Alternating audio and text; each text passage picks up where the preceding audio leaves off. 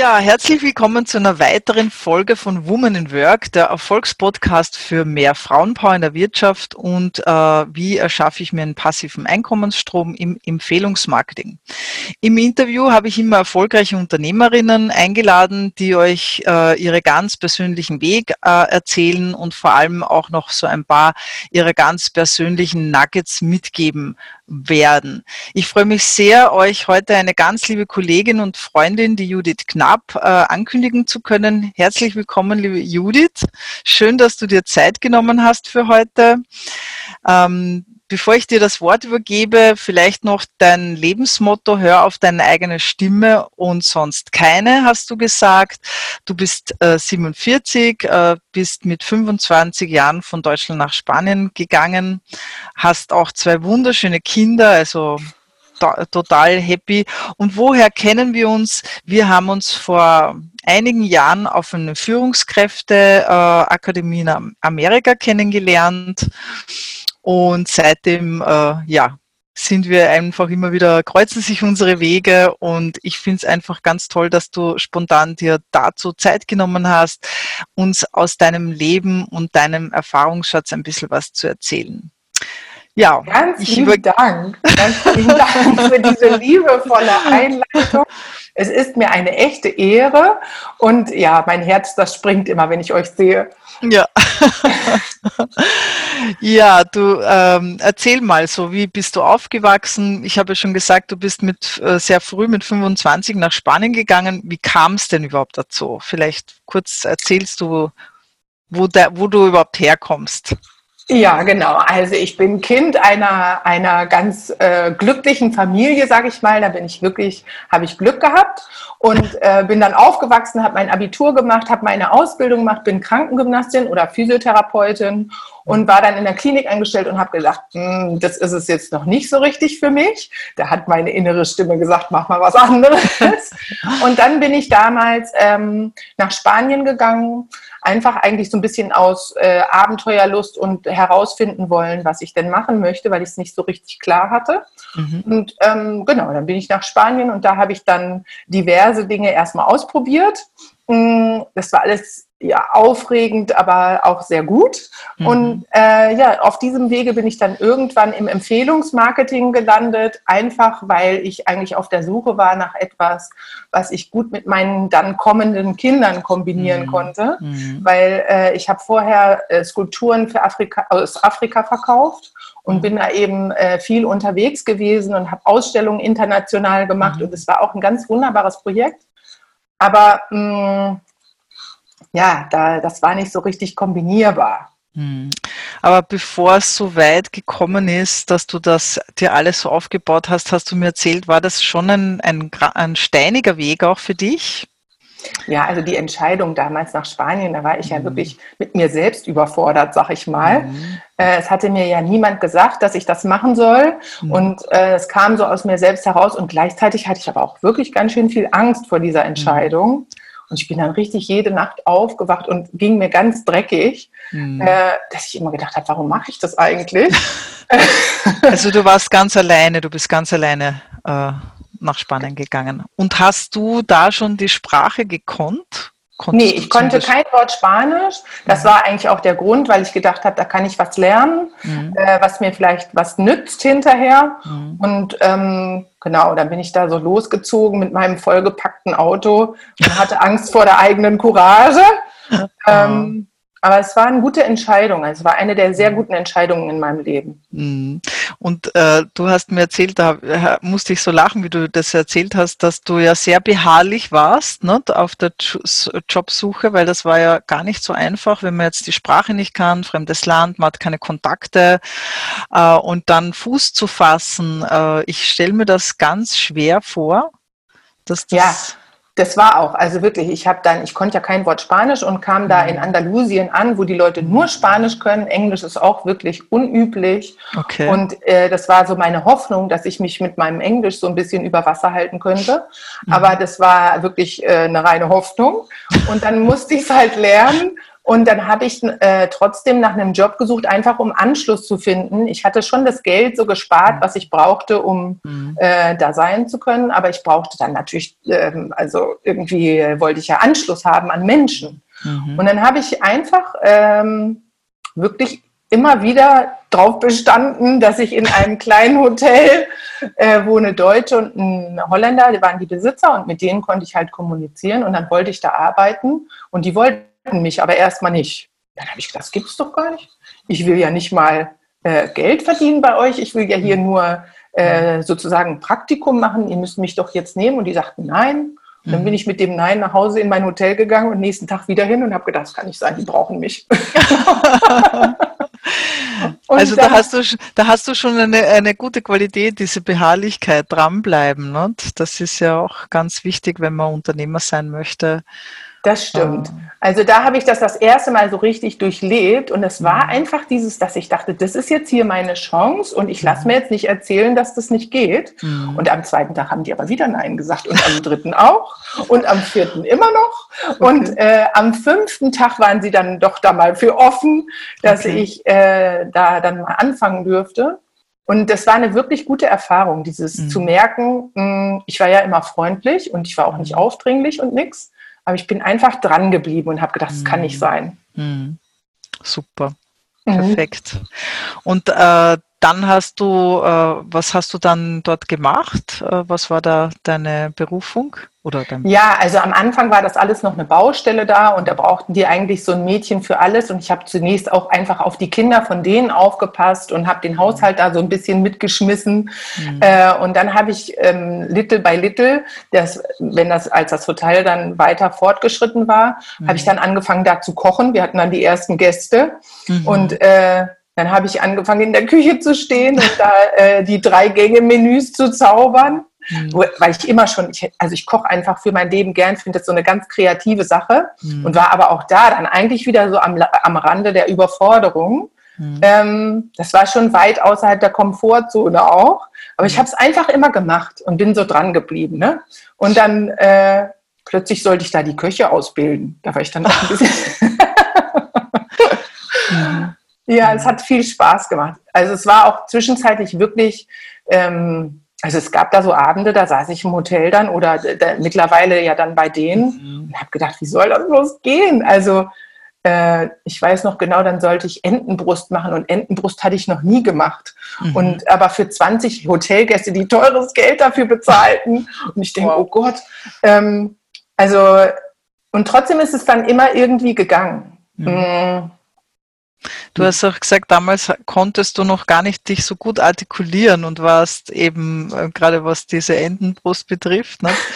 da, da, kam ich wirklich in Stress und dann hat mir am nächsten Tag oder an dem Abend, am späten Abend, nachdem wir dann fertig waren, kam meine spanische Kollegin, die mir da in der Küche unter, äh, mich unterstützen sollte, die kam zu mir und sagte, Judith, also wenn du jetzt nicht morgen anfängst, mit mir anständig mhm. zu reden mhm. und um Hilfe zu bitten, dann lehne ich das ab, mit dir zu arbeiten. Und ich, oh.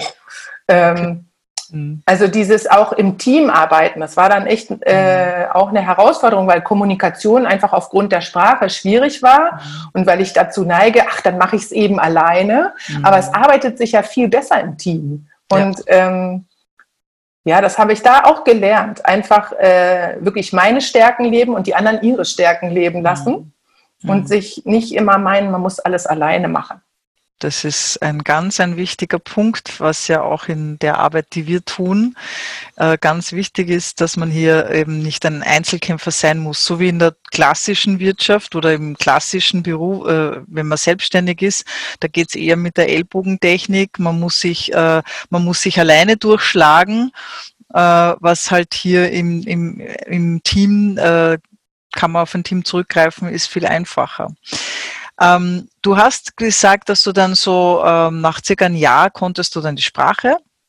Genau. Wie, wie ging es da weiter? Bist du dann weiterhin geblieben in diesem Hotel oder wie waren da, wie ging es da so? Genau, in dem Hotel war ich dann so ein bisschen an dem Punkt angelangt, dass ich nicht mehr äh, wirklich äh, aufsteigen konnte. Mhm. Und ähm, dann habe ich mich gefragt, was will ich eigentlich? Äh, mhm. Und dann war ich erst damit beschäftigt, ob ich zurück nach Deutschland gehe und ein äh, Studium mache. Mhm. Und da wusste ich aber auch nicht so recht was. Und ich hatte irgendwie immer so einen Komplex, dass man nur als Akademiker jemand ist. Okay. Äh, deswegen hatte ich einen großen Drang, auf die Uni zu kommen, weil mhm. mich das zu jemandem machte. Also in meiner Vorstellung. Und, äh, und ähm, ich wollte aber gleichzeitig nicht wirklich zurück, weil ich mich sehr wohl gefühlt habe.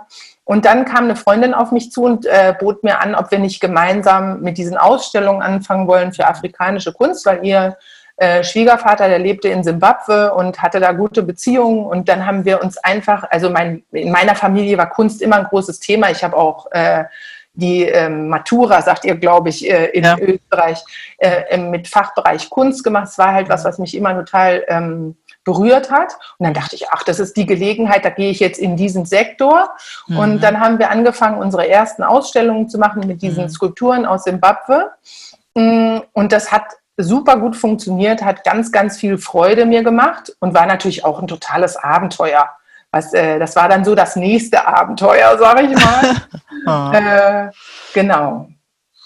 Und dann äh, hast du, dann hast du deinen Lebenspartner kennengelernt, auch dazu, ne? Ja, genau. Der, der tauchte dann auch irgendwann auf.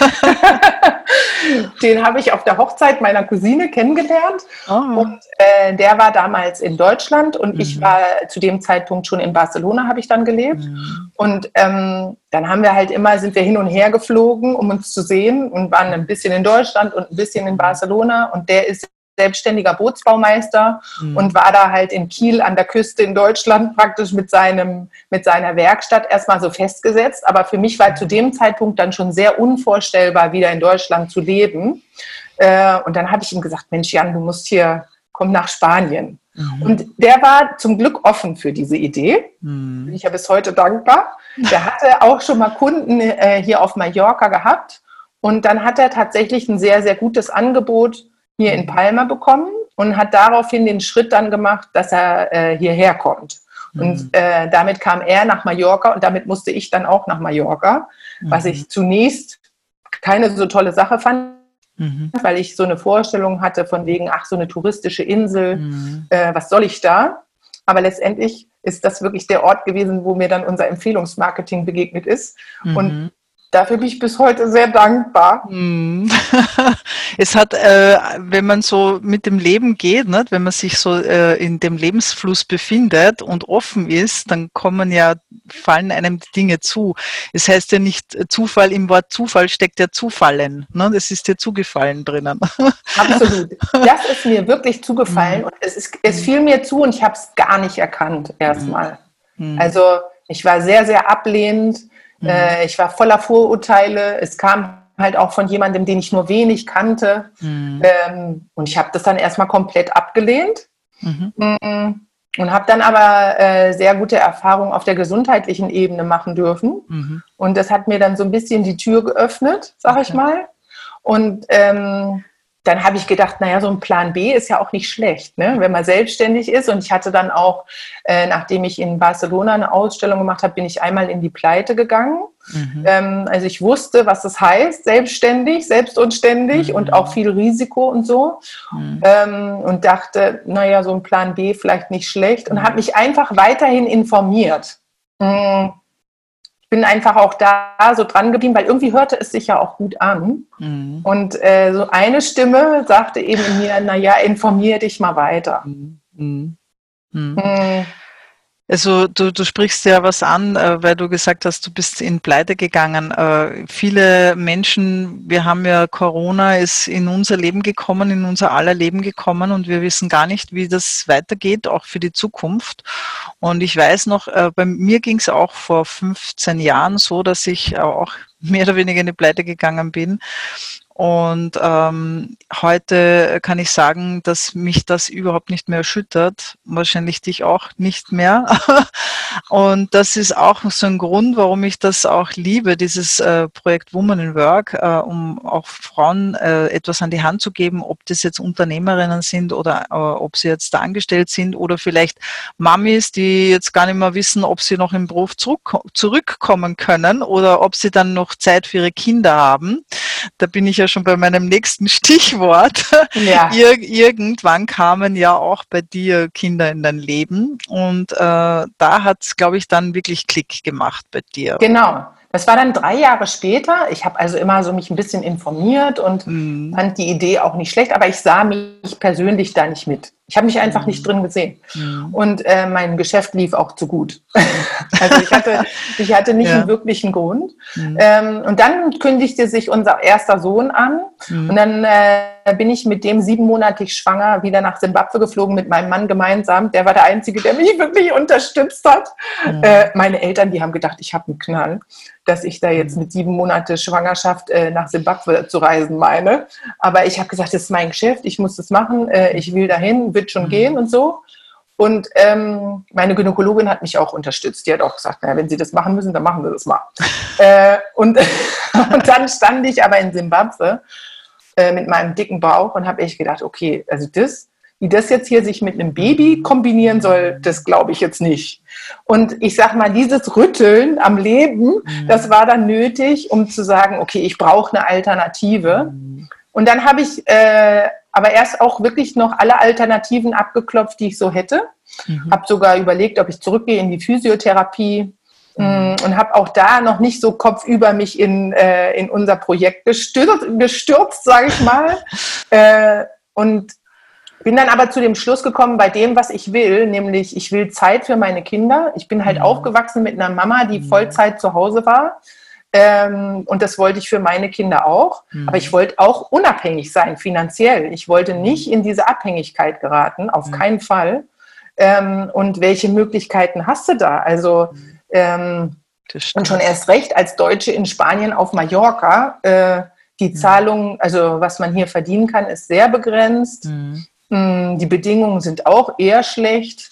Und dann hat praktisch die Situation mich da so hingedrängelt, mhm. dass ich das doch mal vielleicht ernst nehmen sollte. Mhm. Und mein Mann hat mich dann sehr unterstützt und äh, ja, diejenige, die mich bis dahin auch begleitet hat, die hat mich auch sehr unterstützt und hat gesagt, jetzt mhm. versuch's doch wenigstens mal, gib ihm eine Chance, gib, dem, mhm. gib der Sache eine Chance und entscheide dich ein Jahr später oder so, ob es wirklich was ist oder nicht. Aber jetzt mach's halt mal richtig. Ja. Weil bis dahin habe ich es nie richtig gemacht. Ne? Hm.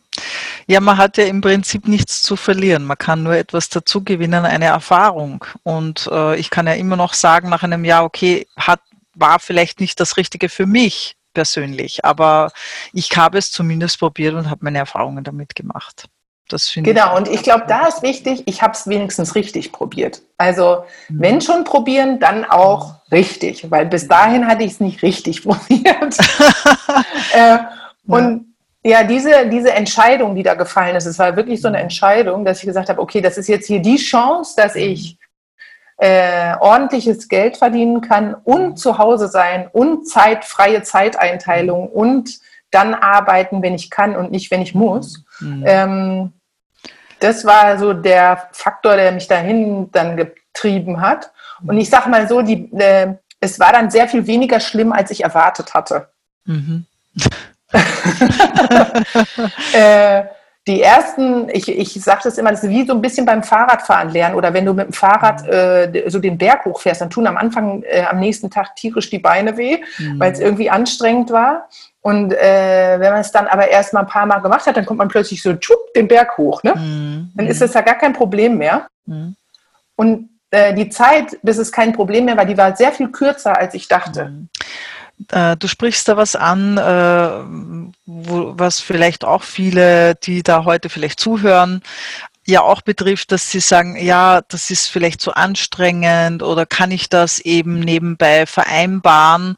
Ich habe in meinen Interviews immer wieder sehr viele Mamis äh, und äh, komisch eigentlich, oder? ähm, also wenn man denkt, man hat einen Job, man hat Kinder, ähm, hat einen Haushalt zum Schmeißen und dann macht man noch Empfehlungsmarketing, da denkt man sich, ja, wie, wie schaffen die das? Ne? Und ähm, ich glaube, das ist auch etwas, diesen Zahn können wir den Leuten ziehen, dass sie, die haben immer so Vorstellungen, was sie alles machen müssen. Und es ist gar nicht so viel, was man machen muss.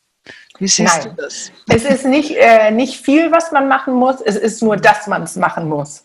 Und mhm. äh, äh, es lässt sich halt super gut integrieren in den Alltag. Also am Anfang habe ich das so gemacht, ich habe dann äh, angefangen, als mein Baby sechs Monate alt war. Die ersten sechs Monate wollte ich einfach mich nur um das mhm. Kind kümmern. Mhm. Und dann habe ich losgelegt. Und was habe ich dann gemacht? Da habe ich praktisch die Aktivität an den Tag gelegt, die nötig war, in der Zeit, wo der geschlafen hat. Mhm. Und dann habe ich es auch priorisiert. Also dann ist halt mal die Waschmaschine nicht gelaufen oder dann sah die Küche irgendwie unordentlich aus oder ja. so, steht egal. Mir war das wichtiger, dass ich mhm. äh, in den Erfolg komme. Mhm. Und mir war das wichtiger, das zu erledigen, was zu tun ist, weil letztendlich, wenn du ein bis zwei Stunden am Tag wirklich immer das tust, was zu tun ist, dann ist es ja alles total gut machbar. Ja. Mhm. Ähm, und ich habe das dann gemacht, wenn der Kleine schlief oder wenn er nicht schlief, habe ich ihn halt mitgenommen. Ich habe den einfach immer überall mit mitgenommen. Äh, und da hatte ich am Anfang auch Schwierigkeiten mit, dass ich so dachte, oh, dann stört er vielleicht oder dann ist er laut oder ähm, und das hat sich in, das, das war eine rein theoretische Sorge, mhm. weil der war, wenn er bei mir war, war er ja ruhig. Mhm. Äh, ich hatte den dann so in diesem Trageteil oder irgendwie an mir dran auf dem Schoß äh, und wenn er laut wurde, bin ich einfach rausgegangen, wenn wir irgendwelche Meetings hatten oder so, mhm. äh, wo ich dann auch gelernt habe. Dann bin ich halt mit dem Kind vor die Tür und ja. dann bin ich wieder rein oder irgendeine Freundin ist mit dem rausgegangen oder so. Und äh, ich habe mich natürlich auch mit meinem Umfeld getroffen und es sind ja alles mhm. Menschen in ähnlichen Situationen dann auch. Mhm. Ja. Ähm, und ich sag mal, eine Sache, die mich auch wirklich äh, so ein bisschen Überwindung gekostet hat, ist dieses, ich habe halt gedacht, Geschäftsfrau und Mutter, das sind irgendwie zwei Sachen und es passt nicht unbedingt zusammen oder das darf man nicht gemeinsam zeigen. Mm, ja. Äh, und davon bin ich ja total weg. Also ähm, ich mache ja Meetings, äh, da stehe ich stillend auf der Also nicht, dass man das muss, aber selbst das ist möglich, ja. Also also ich habe ich hab ein, ein, ein Foto oder Video gesehen von dir, äh, wo du mit deinem Baby auf der Bühne stehst und eine Rede haltest. Also und das ja. ist alles möglich. Und äh, ich finde das äh, gerade so schön, was du sagst, dass im, ähm, wir leben in einer Gesellschaft, die ja nicht darauf ausgelegt ist, als Mutter mit Kindern äh, eine Unternehmerin sein zu können. Also so in dem klassischen Bild von dem Menschen ist es nicht drinnen, weil das es ist immer noch so, wenn äh, eine eine Frau ein Kind bekommt, bleibt die Frau beim Kind zu Hause. Und es ist heute noch in unserer Gesellschaft so, dass ganz wenig Männer, also dass es überhaupt nicht gerne gesehen wird, wenn der Mann sagt, er nimmt sich die Babypause, ne, und bleibt beim Kind zu Hause und die Frau geht wieder arbeiten. Also das ist ja, ich weiß nicht, wie es bei euch ist, so in Spanien oder Deutschland, in Österreich ist es nach wie vor immer noch so, ich habe ähm, ein, eine Freundin, äh, die haben jetzt ein Baby bekommen. Er, er wollte zu Hause bleiben in Elternteilzeit und hat jetzt durch die, die Krise gleich den Job verloren. Also es ist immer noch so, dass, dass das noch verböhnt ist, wenn der Mann zu Hause bleibt. Und, und eine Frau, wie du sagst, Frau und Erfolg, äh, das, das ist auch, glaube ich, in den Köpfen nicht drinnen. Und das darf sich gerne noch ändern. Da darf sich einiges gerne noch ja, ändern. Ja. Und ähm, also ich habe vor allem gemerkt, äh, am meisten muss es sich in meinem eigenen Kopf ändern. Ne? Mm. Also ich habe so gemerkt, ich war dann noch total un, äh, unkommodo, how, how do you say, ja. ähm, also so, es war mir unwohl, wenn ich mm. mit meinem Kind irgendwo praktisch öffentlich auftrat, mm. sei es nur in einem kleinen Meeting, so nach dem Motto, das ist jetzt hier der Störfaktor, bis ja. ich kapiert habe, nee, nee, warte mal, äh, ich habe ja das coole Angebot. Mhm. Also ich habe ja richtig was anzubieten. Und ja. wenn der andere sich jetzt an meinem Kind stören will, dann mhm. ist es ja ehrlich gesagt sein Problem und ja. nicht meins. ähm, und ich mache das ja, um mhm. mit meinem Kind sein zu können. Mhm. Und ähm, das hat sich, also es hat sich auch herausgestellt, die Leute finden das im Gegenteil super sympathisch, mhm. angenehm. Die mhm. beglückwünschen mich dafür, dass ich das so mache. Mhm. Dinge, die ich nicht erwartet habe, ne? wo ja. ich dachte, oh, ich muss mich schämen, so ungefähr, ja. äh, haben sich dann in das Gegenteil umgewandelt. Weil ich aber auch wirklich klar hatte, ich mache das hier für meine Kinder mhm. und es muss mit Kind gehen. Und das ist ja auch das, warum ich es überhaupt mache. Ich will ja, dass, äh, dass wirklich diese, diese Fülle in Familien mhm. kommt dass mhm. dieses Fülle an Zeit mit Aufmerksamkeit für Kinder möglich ist bei gleichzeitig finanzieller Fülle. Ja. Weil warum soll das nicht möglich sein? Und dieses, mhm. Diese Konzepte, die existieren schon. Wir mhm. haben es ja. Ja. Man muss es ja nur machen. Es ist ja schon vorgefertigt. Ja, absolut, ja.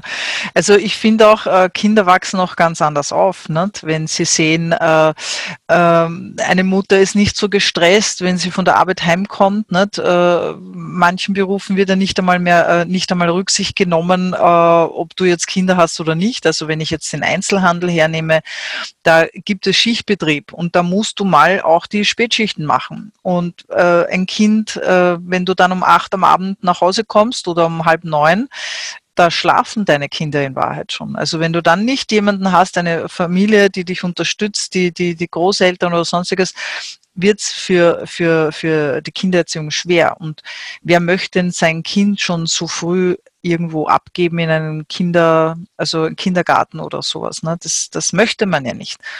Und du hast ja auch erzählt, dass du ja eine Mama hattest, die ja immer zu Hause war. Ne? Also du, hast ja auch gesagt, du wolltest ja auch die Supermama sein, aber trotzdem auch eine erfolgreiche Unternehmerin. Genau. Ich wollte mhm. halt das eine und das andere auch mhm. und äh, habe mich nicht damit zufrieden gegeben, dass es nicht gehen soll. Ja. Also das, das mhm. geht mhm. und äh, das kann jeder haben, der es haben will. Wie, wenn du so zurückdenkst äh, an dein Leben, ähm, was wäre gewesen, wenn du nicht nach Spanien gegangen wärst? Und äh, hast du dir das schon mal, ist das dir schon mal so durch den Kopf gegangen, wie dein Leben verlaufen wäre? Ja, da habe ich mich natürlich auch schon öfter mal gefragt, wie es immer so geht. Mhm. Ähm, also letztendlich glaube ich wirklich, man hat ja, man mhm. kriegt so ein paar Mal im Leben so eine Chance, wo man was entscheiden mhm. kann. Mhm. Ähm, und dann kann man sich entweder für die eine oder die andere mhm. Richtung entscheiden. Und im Zweifelsfall macht man sonst noch mal eine zweite Runde, bis ja. man die Abzweigung findet. Mhm. Aber in meinem Leben war das halt wirklich äh, die richtige Entscheidung, so dieser inneren Stimme zu folgen und zu mhm. sagen, irgendwas sagt mir, ich muss dahin. Mhm. Äh, irgendwas sagt mir, ich muss meinen eigenen Weg gehen. Ich war halt auch sehr, also meine Mutter, äh, die hat äh, ihre Mutter dramatischerweise sehr früh verloren. Die war mhm. äh, erst vier Jahre alt, als ihre Mutter an einem Brustkrebs verstorben ist. Mhm. Und ähm, das hat natürlich meine Mutter total geprägt, kann man sich ja vorstellen. Die ist voller Ängste und mhm. ähm, davon geprägt, logischerweise. Mhm. Das hat aber natürlich mich als ihre Tochter auch geprägt, mhm. weil ja diese Dinge in ihr so drinstecken.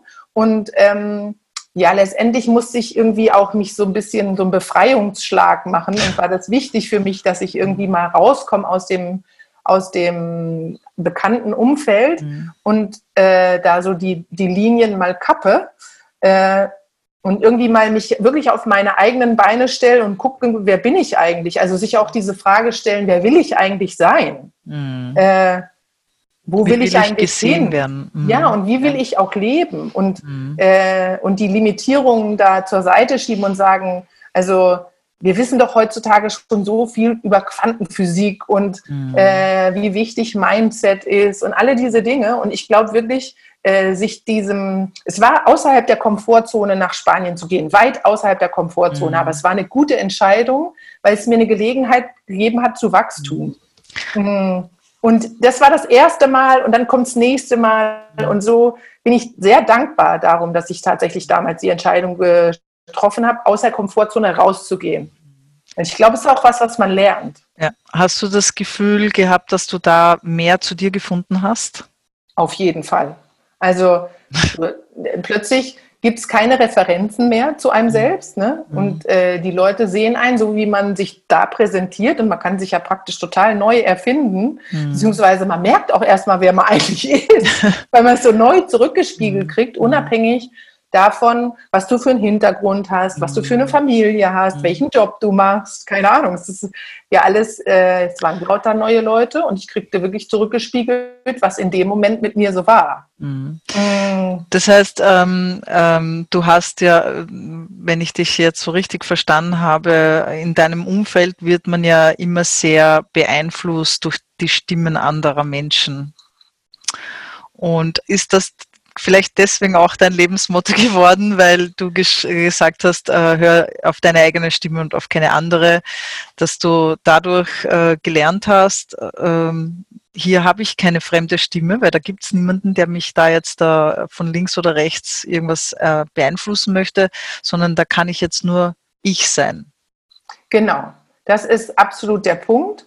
Also mhm. dieses ähm, sich mit sich selbst verbinden ist übrigens auch wirklich was, worauf ich beim täglichen Arbeiten total viel Wert lege. Mhm. Ähm, also Teil meiner Arbeitszeit, definierte Arbeitszeit, mhm. ist äh, dazu äh, verwandt, dass ich erstmal äh, mich mit mir selber connecte und mich frage, wer bin ich eigentlich und was will ich eigentlich? Ja. Und so immer aufs Neue. Ne? Mhm. Ähm, den Raum dafür lassen, sich mit sich selber in Verbindung zu bringen mhm. Äh, damit man diese Stimme überhaupt hört, weil die ist ja gerne überlagert von den ganzen anderen. Ne? Und ja. die Gesellschaft sagt und die Eltern sagen und die Freunde sagen und diese sagen und so. Ähm, und dann zu hören, was will ich eigentlich, was will ich eigentlich und mhm. passt es eigentlich auch zu mir? Mhm. Äh, und zu gucken, mh, hm, kann ich dem folgen, so, ne? Weil wenn, mhm. wenn, man, wenn ich dieser eigenen Stimme folge, dann bin ich mir ja selbst total treu. Mhm. Äh, und dann kann ich auch andere Leute sein lassen, wie die sind. Das kommt ja auch noch mhm. hinzu, weil dann äh, in dem Moment, wo ich mir selbst zuhöre, kann ich ja auch andere sich zuhören lassen. Hm, hm. Ähm, wenn du dein Team, äh, das du aufgebaut hast, ist das auch etwas, was du in dein Team einfließen lässt, diese Erfahrungen? Absolut. Also das ist eine, äh, ich, ich sag mal, das ist eine der großen Aufgaben, mhm. finde ich, hm. dafür mit Sorge zu tragen, dass jeder so zu sich findet und in seine mhm. eigene Power kommt. Ne? Ich mhm. bin gut in einen Sachen und äh, jemand anders mhm. ist total gut in anderen Dingen. Oder wir können auch unterschiedlicher Meinung sein, aber wenn ja. jeder so mit sich selbst in Kontakt kommt und diese, diese Power da aus sich rausholt, mhm. dann kann es ja eigentlich im, im Gesamtbild nur was Gutes werden. Mhm. mhm. Und äh, das, da sehe ich immer so, das erzähle ich auch oft in Gesprächen, wenn die Leute mich fragen, was ich mache dann sage ich wirklich ganz oft, ich helfe Leuten dabei, dass die äh, sie selbst werden und damit durchstarten. Also mhm. dass sie so äh, die bessere Version von sich selber werden. Mhm. Und die können ja sehr unterschiedlich sein, diese Versionen. Mhm. Das ist aber auch das Schöne, weil wir sind ja, das ist ja der Reichtum. Jeder ist ja irgendwie anders und jeder hat ja äh, totale Qualitäten und im Team kommt es dann so zusammen. Ne? Mhm. Ähm, was du sagst, ist sehr, ähm, bringt mich auch gerade so ein bisschen zum Nachdenken, weil ähm, ich finde auch, dass wir mit diesem Konzept Empfehlungsmarketing einfach die Möglichkeit haben, wirklich ähm, das Leben leben zu können, wonach wir, äh, was unserer Natur entspricht. Und Absolut. wenn, ähm, ich sage das auch immer wieder so, äh, ich erlebe das bei vielen Frauen, ähm, mit Kinder, mit Haushalt, mit allem Pipapo, dass sie ähm, ja oft wie so Feuerwehrmänner sind, die nur am Brandlöschen sind. und ähm, es ist, es ist wirklich in der Tat so, dass äh, auch wenn du jetzt keine Kinder hast, aber wenn du jetzt in einem, in einem Managerjob bist, also wenn du jetzt in einer Führungsposition bist, wo du vielleicht viel arbeiten musst am Abend auch, ja, ähm, da fällt mir auf, dass, oder ich, oder Fre äh, Freundin, die, äh, die ich habe, die selbstständig ist, ähm, Jetzt war durch Corona schon so ein bisschen die Phase, ah, wir können entspannen, man können sich entschleunigen. Die Leute haben plötzlich Zeit, um zu sich zu finden. Aber in dem Moment, wo sie wieder, wo es wieder losgeht, wo sie wieder Arbeit bekommen, äh, schütten sie sich wieder zu und vergessen total auf sich selbst, weil sie es den Kunden recht machen wollen, dem Chef recht machen wollen, der Familie, den Kindern, dem Mann, der Gesellschaft, wie du sagst, ja. Also man stellt sich meistens, und da glaube ich, sind Frauen sehr prädestiniert. Glaube ich auch. das, vielleicht ist es auch von Natur aus so, äh, ist es uns der Evolution schon so mitgegeben worden, dass die Frau sich ihm zurücknimmt. Und äh, das Letzte, auf den sie achtet, ist sie selbst. Also dieses Aufopfernde, dieses Mütterliche. Und deswegen äh, finde ich es so schön, dass du diesen Weg gefunden hast, weil du bist ja in dieser Hinsicht ja auch ein Wegbereiter. Ich glaube, das war auch dein Ziel, dieses Interview mit mir zu machen. Absolut. Um einfach hier äh, einen Appell rauszugeben an die Frauen da draußen, ähm, dass sie nicht chancenlos sind, sondern dass es immer einen Weg gibt, eine Möglichkeit gibt, ähm, etwas wieder zu machen, etwas sich neu zu erfinden äh, und auch selber, dass man wieder merkt, okay, ich bin ja auch noch da und ich bin Absolut. auch wichtig. Und ich glaube wirklich ganz fest daran und ich mhm. möchte jeden dazu ermutigen, und da hast du total recht, das ist mir eine riesen Herzensangelegenheit. also äh, dieses, das eigene Wohlbefinden mhm. ist die mhm. Voraussetzung dafür, dass ich überhaupt für das Wohlbefinden anderer gut sorgen kann. Ja. Wenn ich nicht für mich sorge, wie soll ich dann für die anderen sorgen? Mhm. Äh, das ist doch auch im Flugzeug, muss man sich doch ja. erst die, selber die Maske aufsetzen und dann dem anderen. Ja. Weil äh, wenn es einem selbst nicht gut geht, und ich sage mal so, nicht, dass mir das leicht fällt, nicht, dass ihr glaubt, das ist jetzt irgendwie so, dass es äh, bei mir immer ganz einfach vonstatten geht. Und diese, diese Temptation, dass man es anders macht und dass man sich wieder in die Aufopferung begibt, mhm. die ist ja immer da. Aber nachdem ich das weiß, dass es mhm. im Zweifelsfall, dass ich dafür anfällig bin, da baue ich halt Mechanismen ein und da denke ich, ist es an der Zeit, dass wir die Verantwortung für uns selber mhm. übernehmen, äh, die das vermeiden, ne? dass mhm. ich, dass ich zurückkomme zu diesem. Also bei mir ist es, wenn ihr wissen wollt, mir macht es praktisch. Ich streiche Zeit im Kalender raus. Mhm. Da habe ich keine Zeit für einen Termin, weil da habe ich einen Termin mit mir. Mhm. Äh, und da kann ich leider keinen anderen Termin mhm. annehmen, weil der ist ja wichtiger, der mit mir. mit den das, und das machen wir so mhm. häufig, ähm, oder das musste ich wirklich lernen. Mhm. Ähm, und es ist aber eine der Sachen, wo ich total dankbar bin, dass ich die gelernt habe ja. und dass ich die jetzt weitergeben darf, weil ich ja sehe, was es für einen Unterschied macht. Mhm. Und was es für einen Unterschied für meine Familie macht und für mhm. meine Freunde und mhm. für mein Umfeld und für meine Arbeit und so weiter. Also das ist wirklich die Investition an der richtigen Stelle, die in sich selbst. Ja. Es ist ja so, äh, habe ich auch schon erlebt, ne, dass Kinder, äh, gerade Babys, die, die ja noch nicht so viele Reize von außen, äh, sie sind, es ist ja alles noch sehr limitiert, ne, ähm, die spüren, wenn es der Mama nicht gut geht oder dem Papa. Ne, und und äh, die weinen dann viel, ja, und manche wissen nicht, warum das Kind weint. Und äh, dann haben sie festgestellt, ah, es ist, weil es mir nicht gut geht. Und deswegen ist dieses Beispiel, was du sagst mit der, mit der Flugkabine, also wenn der Druck abfällt, zuerst musst du dich retten oder dir die Maske raufgeben, damit du anderen helfen kannst. Und das ist eben auch dieser Appell, glaube ich, äh, wenn du, wenn du wirklich was im Leben bewegen möchtest und wenn du schon, das ist ja auch eine Stärke, wenn man so will, nicht? weil äh, Empfehlungsmarketing, da geht es ja darum, sich in andere Menschen zu investieren. Hier können wir das ja machen. Aber natürlich darf man dann auch nicht den Bogen überspannen und man muss halt für sich selber eine Strategie finden. Das ist zum Beispiel ein sehr guter Nugget zu sagen, okay, ich streich mal ein paar Stunden, das ist nur meine Zeit. Ich sage immer so in meinen Coachings, äh, dass nach dem Pareto-Prinzip plane nur 20 Prozent deiner Zeit für Arbeit, weil du hast gerade auch mit Kindern sehr viel, was Unvorhergesehenes daherkommt. Und wenn du dir jetzt den Tag voll zuknallst, hast du das Gefühl, du bist ständig beschäftigt, du bist ständig am Tun und kriegst nichts weiter. Absolut. Und diese Pausen zwischendrin ähm, sind sehr wichtig, kann, können wir euch wirklich mitgeben.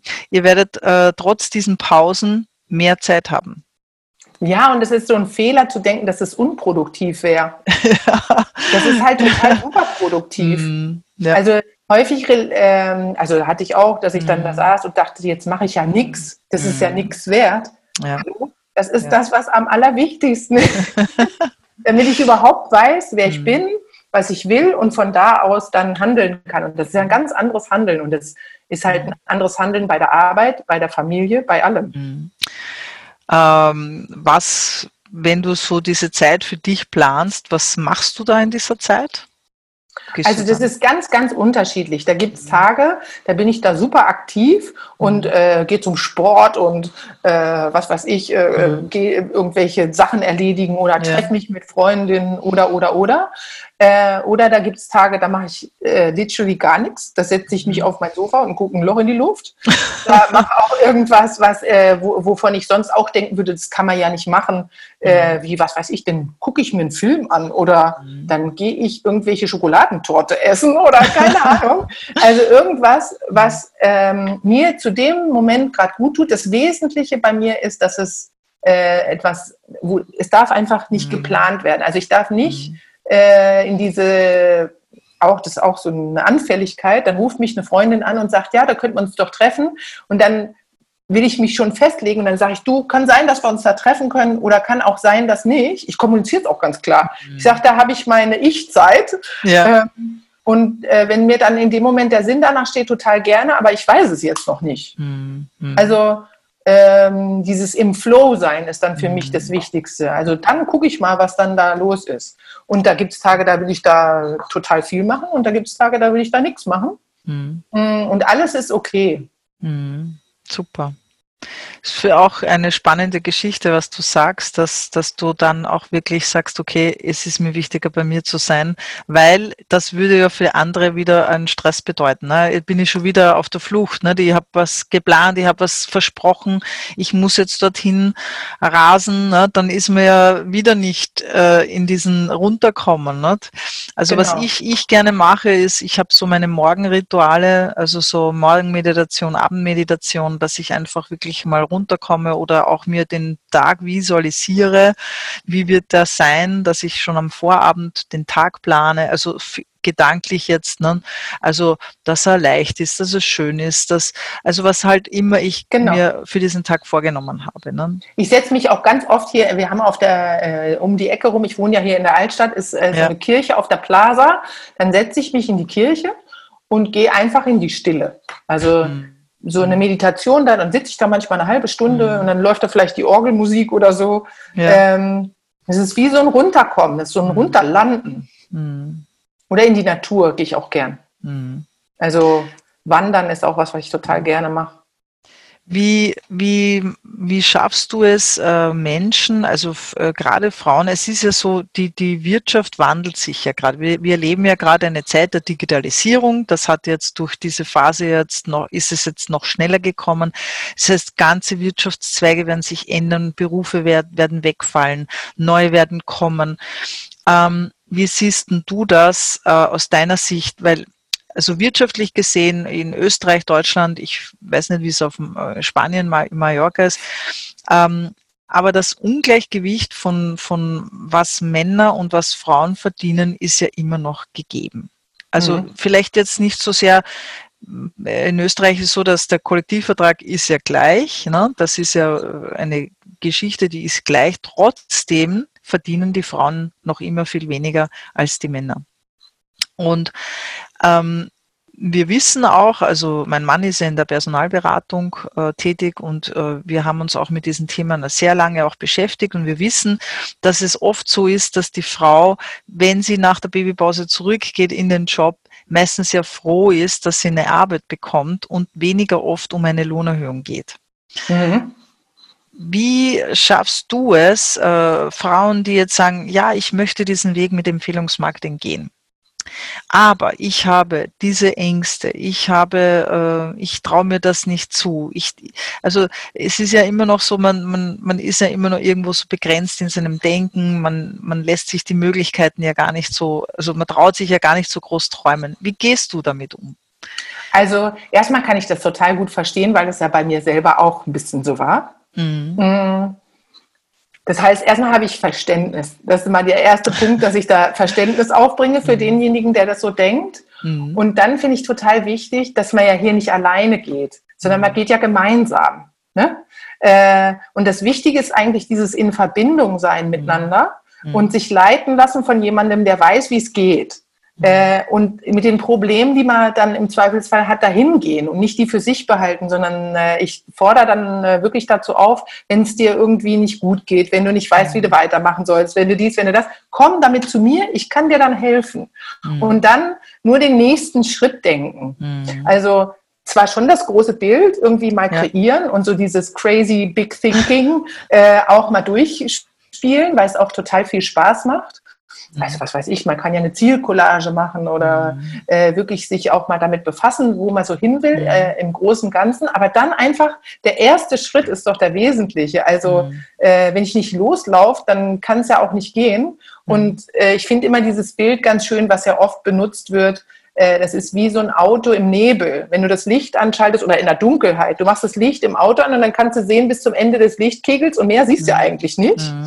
Äh, und wenn du dann dahin gefahren bist, dann kannst du wieder die nächsten 50 Meter irgendwie sehen oder 150. Mhm. Äh, und dann so mit dieser Mentalität daran gehen. Äh, mhm. Also learning by doing ist ja mhm. hier angesagt. Und sich anleiten lassen von jemandem, der weiß, wie es mhm. geht.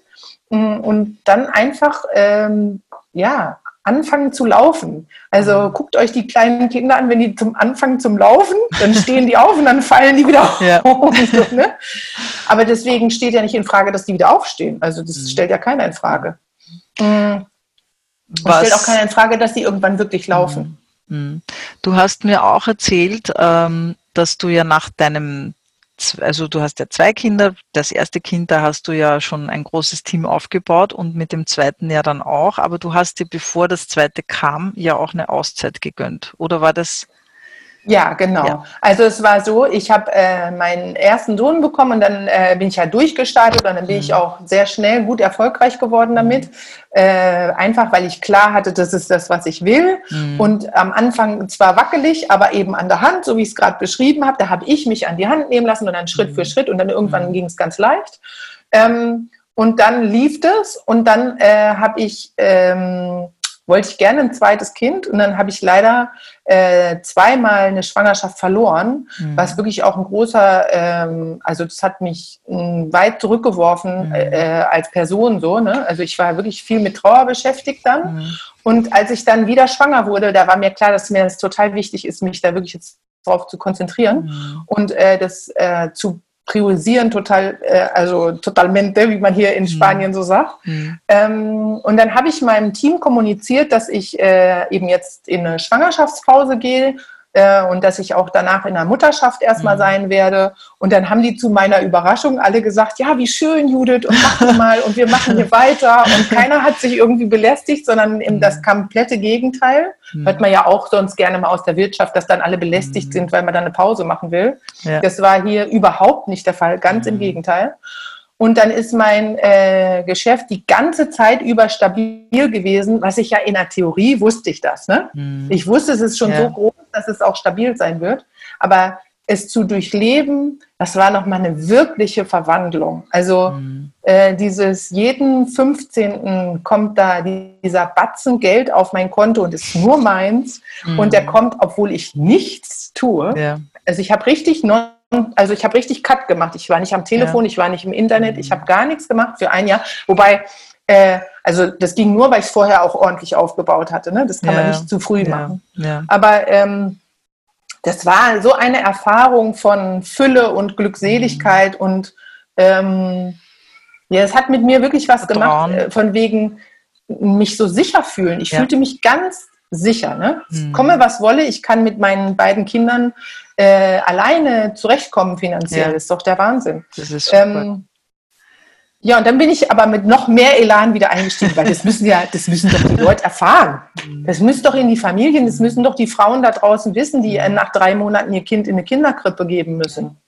Oder am 15. nicht mehr wissen, wo sie noch Geld hernehmen sollen. Ne? Absolut, es muss ja. raus. Die. Leute sollen es erfahren. Ich sage immer, es muss ja nicht jeder machen, aber die ja. Leute sollen wissen, dass es diese mhm. Möglichkeit gibt.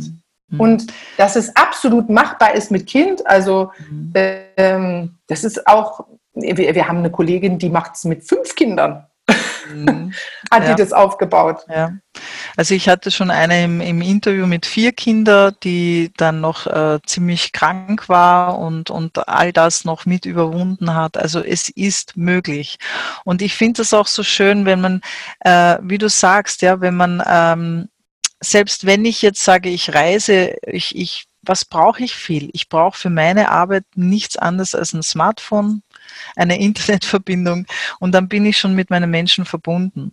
Und das ist äh, der große Vorteil der Digitalisierung auch, dass ich sage, ich kann wirklich auch von überall aus arbeiten und wenn ich äh, mir eine Auszeit gönne, dann gönne ich mir eine Auszeit.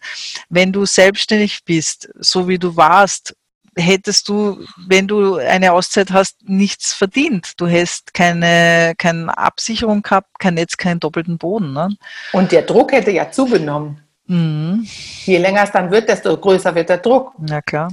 Und hier war es überhaupt kein Druck. Mhm.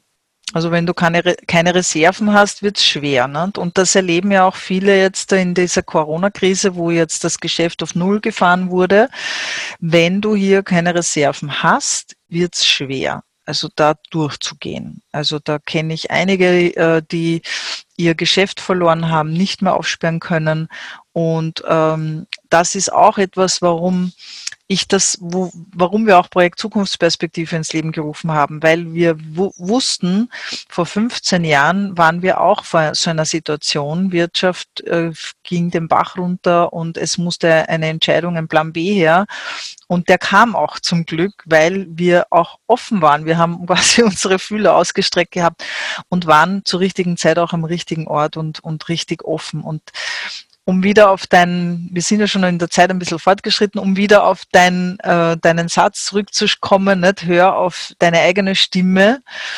Ähm, war das, ähm, ist das für dich, wenn du, wenn du Leute ähm, oft äh, triffst, äh, gibt es Menschen, die ja dann gerne mal herkommen und sich das anhören und dann sagen, dann gehen sie nach Hause und dann sprechen sie mit dem Mann oder mit der Freundin, mit der Nachbarin und lassen sich dann oft diese Dinge auch schlecht reden. Erlebst du das auch? Ja, also erstmal ist es mir ja selbst so gegangen.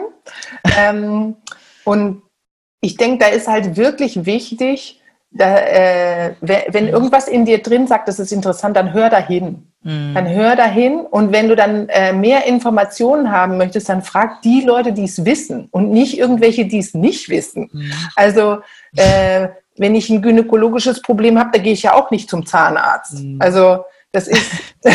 ne? Stimmt. Äh, also das ist dieses, äh, aber mir hat da äh, sehr geholfen zu den, äh, klar habe ich noch so eine kleine Anekdote. Ich war wirklich bei einer großartigen Führungskraft von mhm. uns eingeladen, zufällig, damals, als ich angefangen habe.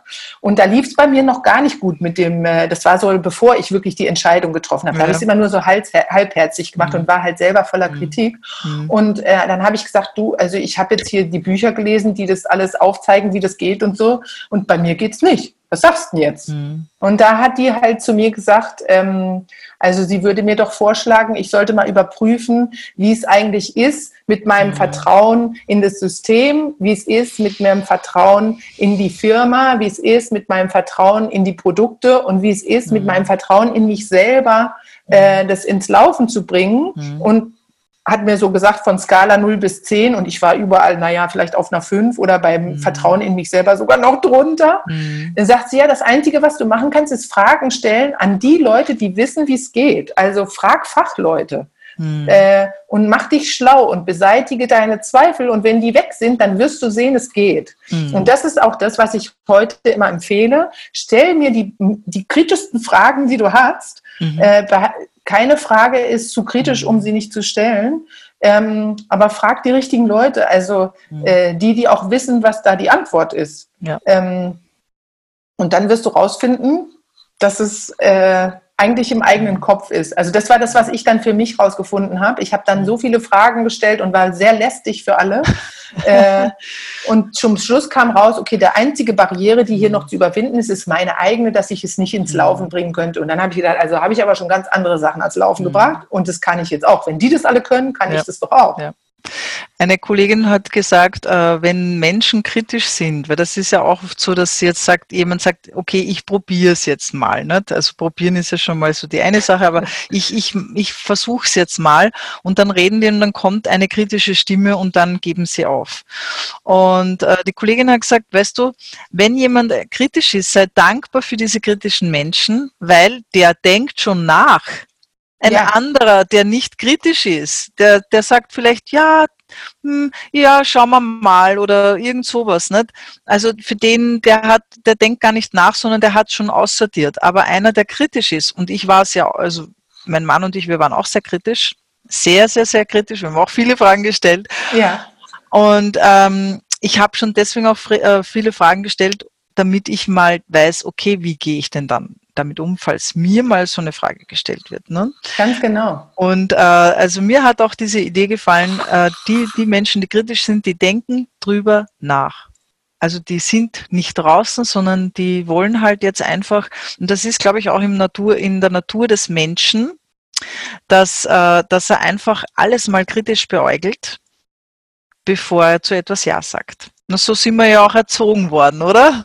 Genau, und ich denke immer, man soll nicht nervös werden, wenn die negativ ja. sind oder so. Das ist eigentlich wie gut, so wie du schon mhm. sagst. Und mhm. dann halt Antworten finden. Ja. Ja. Äh, also wenn einer wirklich das wissen will, wenn es nicht irgendwo eine Mache ist, dass er es praktisch ablehnt und mit seiner Frage da eigentlich nur. Aber wenn einer eine ernsthafte Frage hat und ich mhm. finde eine gute Antwort, dann sind wir doch beide ein Stück weiter. Absolut, absolut. Also ich bin immer sehr dankbar, wenn jemand kritisch ist, sage ich, du, ich war es genauso, ich verstehe das auch und äh, äh, ich, äh, ich habe genau diese selbe Frage gestellt und ich kann dir jetzt diese und jene Antwort dazu geben. Und, ähm, und das, das sind auch meistens dann wirklich ähm, die Menschen, die dann auch wirklich ähm, sich das näher anschauen. Absolut. Äh, also die auch den Mut haben, weil es gehört ja auch Mut dazu, so Fragen zu stellen, kritische Fragen zu stellen, braucht auch Mut. Und, äh, und Menschen, die dann das ausprobieren, die sind ja auch mutig in der, in der Regel. Ne? Ja.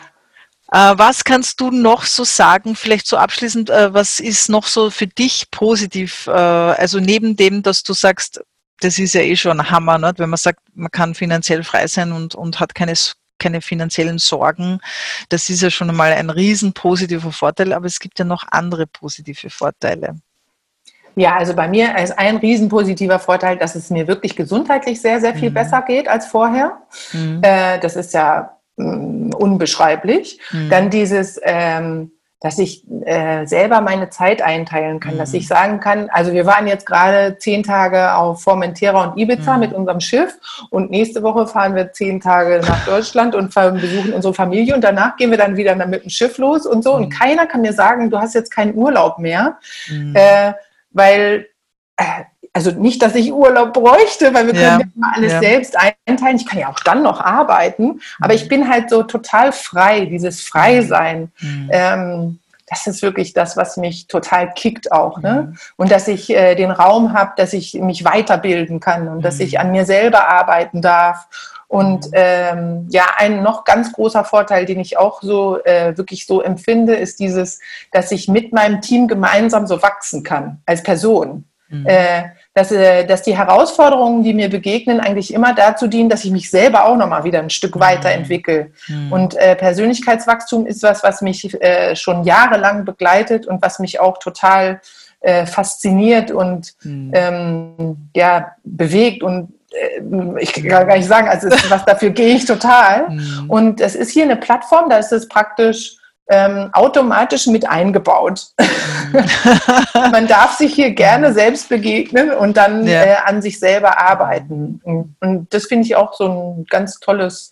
Und man hat dann Menschen um einen rum, die einen da begleiten. Mhm. Mm, man findet immer irgendjemanden, der kompetent ist. So ein mhm. Netzwerk ist halt äh, ja, wir sind ein Netz, ne? Und mhm. das ist immer viel mehr als einer allein. Mhm. Wie findest du Menschen, die offen sind? Also erstmal habe ich total klar, dass ich nur nach denen Ausschau halte. Also ich mhm. halte mich mit nichts anderem auf. Ähm, ich mache es mittlerweile so, ich mache richtig wie so ein Kochrezept für meinen neuen äh, idealen Partner. Mhm. Nehme ich mir einen Zettel und schreibe auf, wie soll der eigentlich sein? Mhm. Also welche Charaktereigenschaften bringt jemanden mit? Äh, mhm. wie ist der? Und mach so wie ein Backrezept äh, ja. nach dem Motto, mein neuer Partner ist so und so.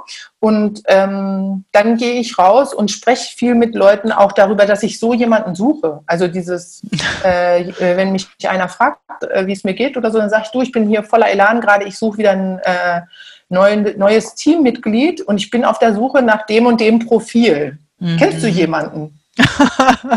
Super. Ja, ja und da ja. habe ich wirklich schon ganz, ganz tolle Partner mhm. geschickt bekommen. Mhm. Ähm, und selber, also ich meine, Gespräche führt man dauernd. Und ich glaube aber, einer der wichtigen Dinge ist wirklich, ähm, rede nur mit denen, die hören wollen, was du zu sagen hast. Das ist so ein wirklich wichtiger mhm. Punkt. Und mhm. alle anderen, mh, hm, die können ja auch so leben, wie sie wollen. Ja. Äh, aber wenn die jetzt gerade nicht wollen, dann suche ich lieber nach dem nächsten, als dass ich mich da irgendwo aufhalte.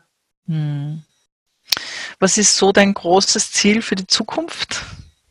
Also mein großes Ziel für die Zukunft ist, dieses Team noch weiter auszubauen und wirklich, hm. also dafür, wo ich gehe, ist dieses äh, eine, eine bessere Zukunft möglich machen weil mehr Kinder in Fülle aufwachsen. Das mhm. ist so mein Ding. Also äh, und in Fülle in jeglicher Hinsicht. Also, mhm. dass sie die Aufmerksamkeit ihrer Eltern gekriegt haben, als sie mhm. klein waren, dass sie ähm, die finanziellen Mittel hatten, dass sie eine gescheite Ausbildung kriegen. Mhm. Aber dass vor allem, dass jemand für sie da ist und zwar mhm. nicht nur physisch anwesend, sondern mit dem Herzen und mit der Seele mhm. Und mhm. um das möglich zu machen, ist, glaube ich, äh, in unserer Gesellschaft wichtig, dass man einen finanziellen Background hat.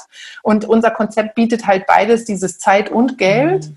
Und äh, mein absolutes Ziel ist es, in, äh, in Tausende von Familien damit vorzudringen. Und ich mhm. suche immer nach Führungskräften, um das, um das äh, Team so groß wie möglich zu machen, weil ich glaube, wenn wir eine Generation schaffen, die so aufwächst, dann kann sich echt was zum mhm. Guten ändern auf unserem Planeten. Mhm. Und dafür gehe ich total. Also dieses, wenn ich sehe, wie meine Kinder drauf sind, äh, weil die einfach diese Fülle haben, äh, dann, dann wünsche ich mir, dass, dass andere Kinder das auch haben können.